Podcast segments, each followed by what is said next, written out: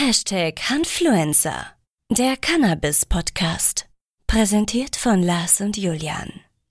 Aufgrund des heutigen Themas möchten wir unsere Hörerinnen und Hörer darauf hinweisen, dass es sich beim Anbau sowohl von Nutzhanf als auch Freizeithanf zu Genusszwecken um eine Straftat handelt.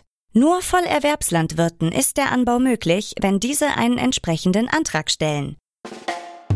Ein interessanter Wert, auf den jeder, der sich eine Lampe holen möchte, gucken sollte, ist, wie effizient ist sie. Das heißt, wie viel Watt wird in photosynthetisch aktives Licht umgewandelt.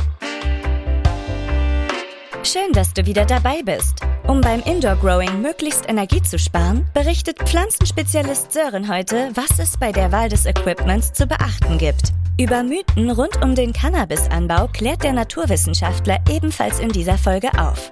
Viel Spaß beim spannenden und letzten Teil mit Cannabis-Experte Sören von Horsten.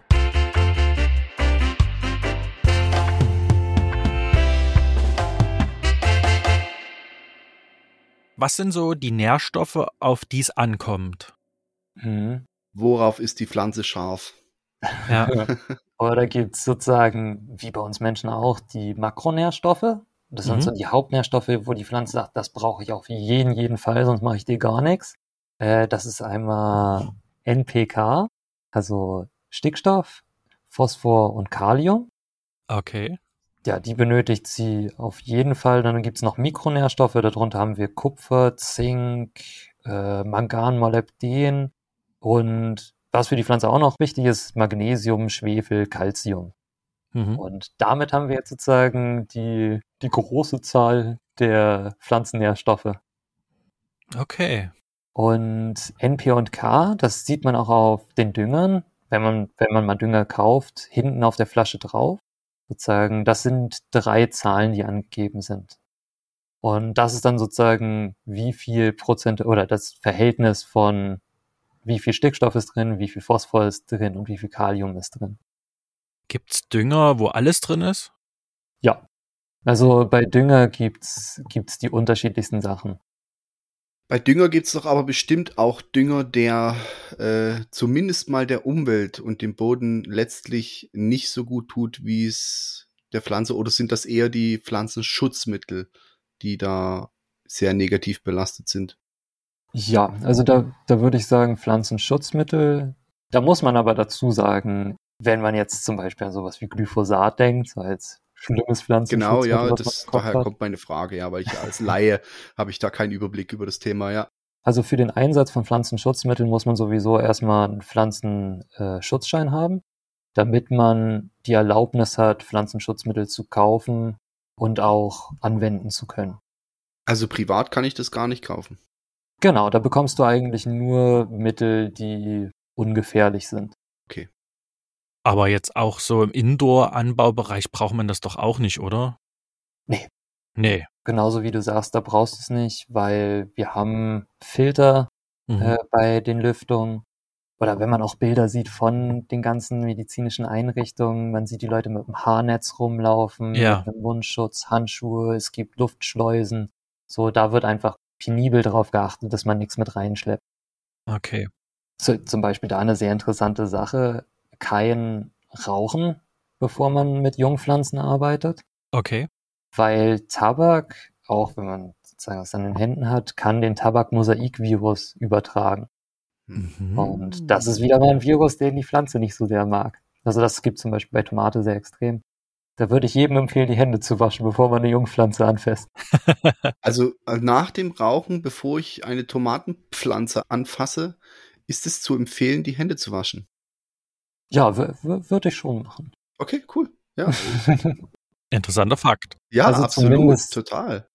Zumindest, wenn man irgendwie sie, sie kürzt, irgendwas abknipsen will. Hm. Also, sobald du eine Verletzung der Pflanze zufügst, hat es natürlich auch für Viren und Bakterien und all die, all die bösen Sachen die Türen geöffnet.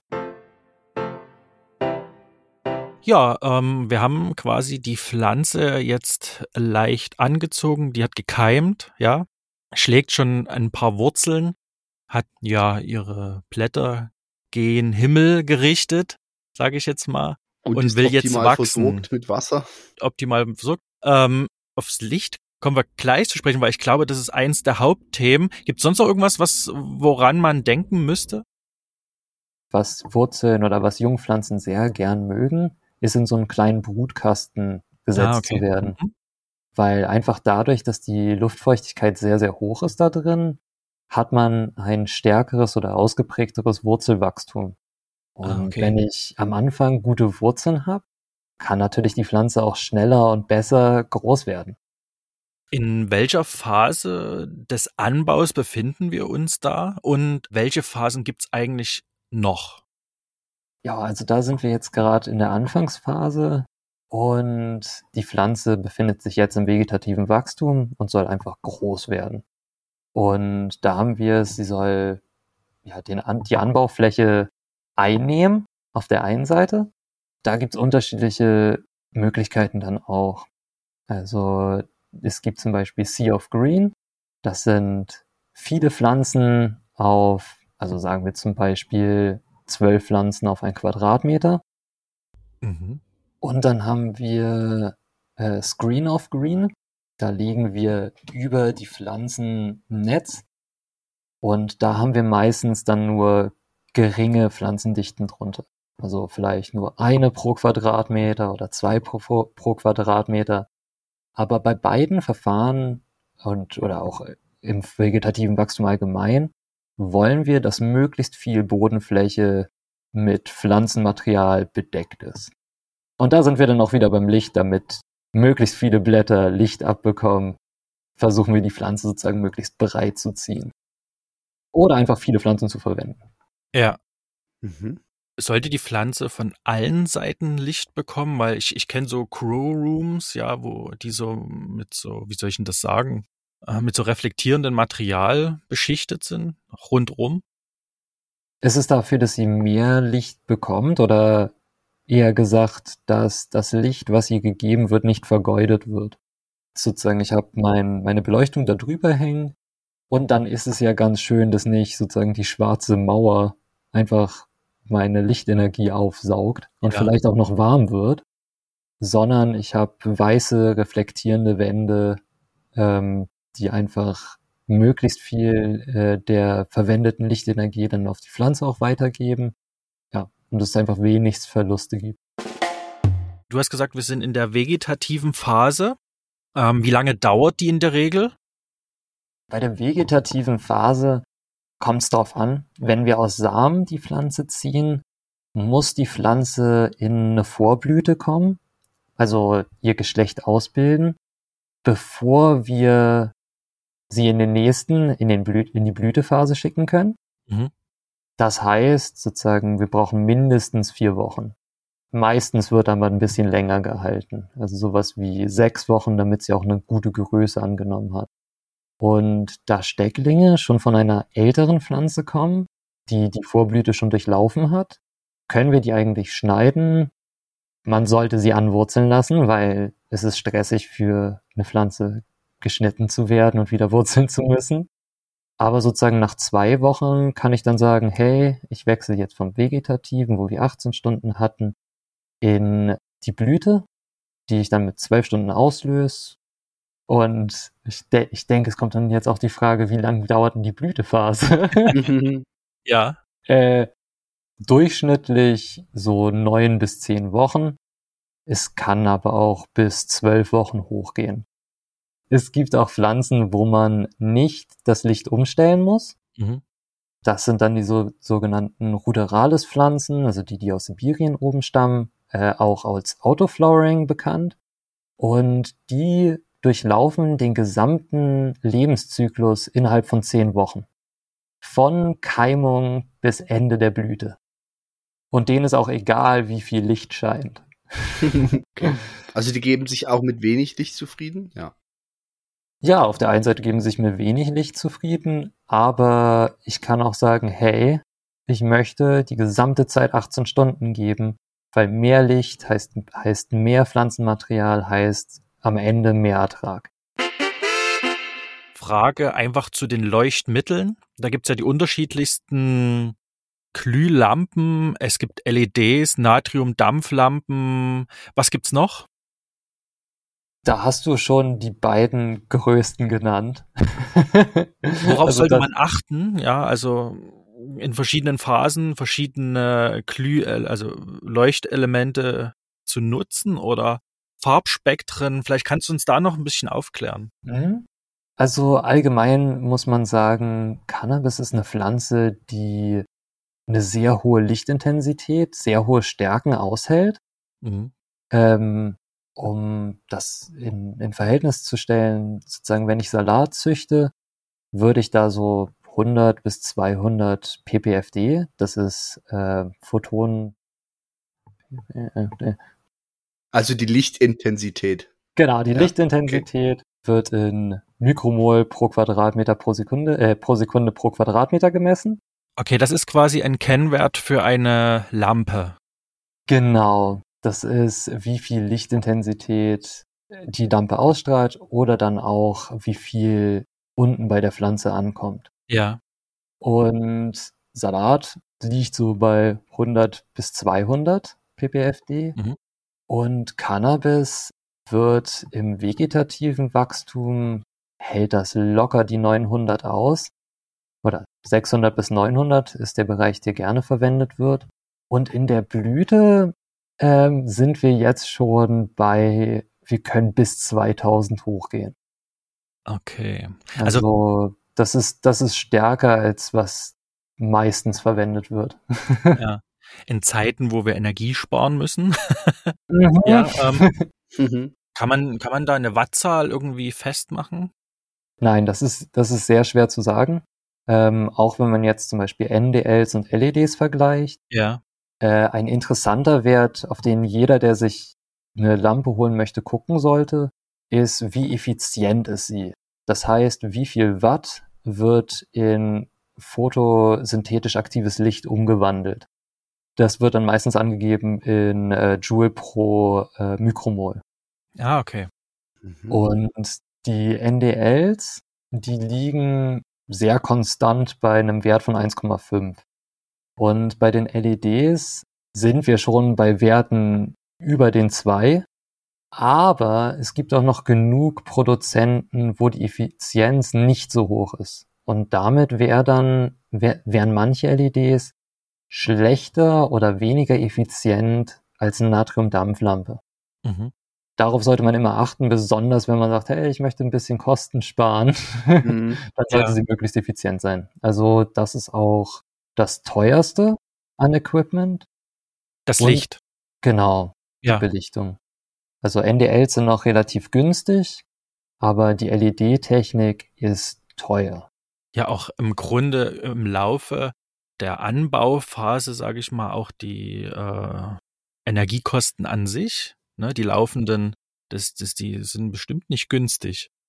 Genau. Also für große medizinische Produzenten in der USA wurde das von ähm, einem Forscher, Mills, mhm. äh, mal untersucht und der kam zu der Entscheidung oder dem Ergebnis, dass 38 Prozent in die, also der, der Gesamtenergie ins Licht gehen.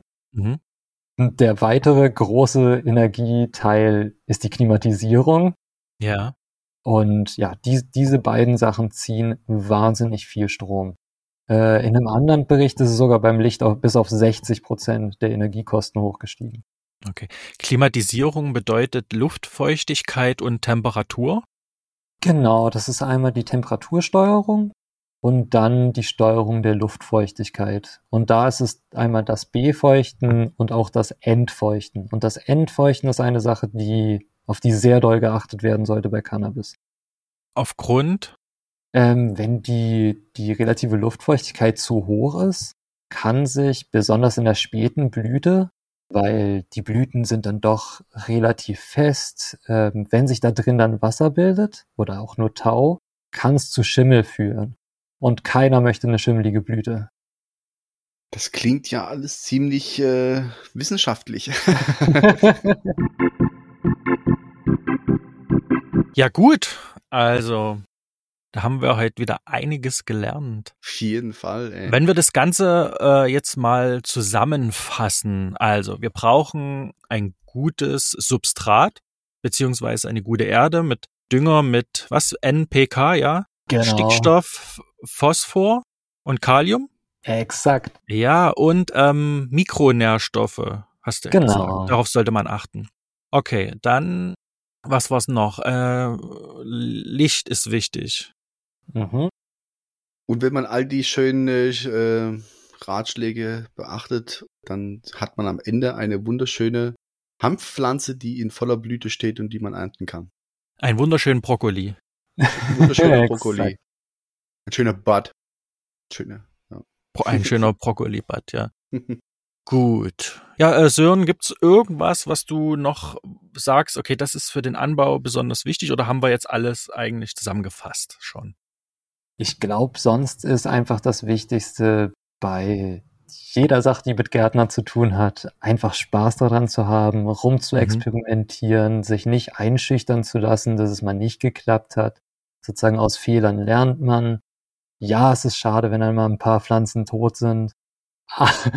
Aber das nächste Mal werden sie überleben. Sicher.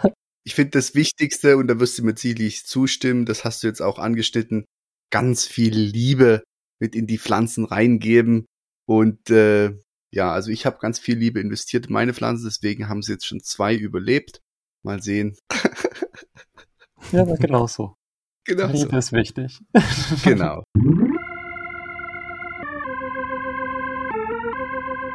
Lieber Sören, herzlichen Dank erstmal für diesen grandiosen Einblick in deine Welt, in die Welt der Pflanzen. Äh, mich würde mal interessieren noch, was ist denn bei dir privat? Also äh, wo, wo soll denn deine Reise noch hingehen? Du hast gesagt, du bist für alles offen. Was würdest du denn gern machen? Wie sieht dein Plan für die Zukunft aus? Ja, also für die Zukunft, ich will eigentlich definitiv weiter über Cannabis berichten. Mhm. Äh, ich habe überlegt, vielleicht wissenschaftliche Berichte über Instagram ein bisschen mehr publik zu machen, um sozusagen auch die Wissenschaft ein bisschen voranzutreiben und Gerüchte, Gemunkel oder Falschwissen über Cannabis und auch den Anbau ein bisschen zu revidieren und zurechtzurücken. Mhm. Das finde ich gut. Was sind so die Mythen, die sich um Cannabisanbau ranken? Die dir bis eine besondere, die dir am Herzen liegt? Ähm, es gibt eine, die mir besonders schnell einfällt, Ja. weil da letztens drüber diskutiert wurde, das ist die, das Flaschen. Flaschen bezeichnet, dass am Ende der Blüte nur noch mit Wasser zu düngen oder nur noch mit Wasser zu bewässern und keinen Dünger mehr zu verwenden, Mhm. äh, weil gesagt wurde, hey, dann gibt's weniger, in Anführungszeichen jetzt, Düngerüberbleibsel in der Blüte. Und es macht's angenehmer zu rauchen, es ist weniger kratzig, man merkt sozusagen, hey, wenn nicht geflasht wurde, ist es kratzig. Das stimmt nicht.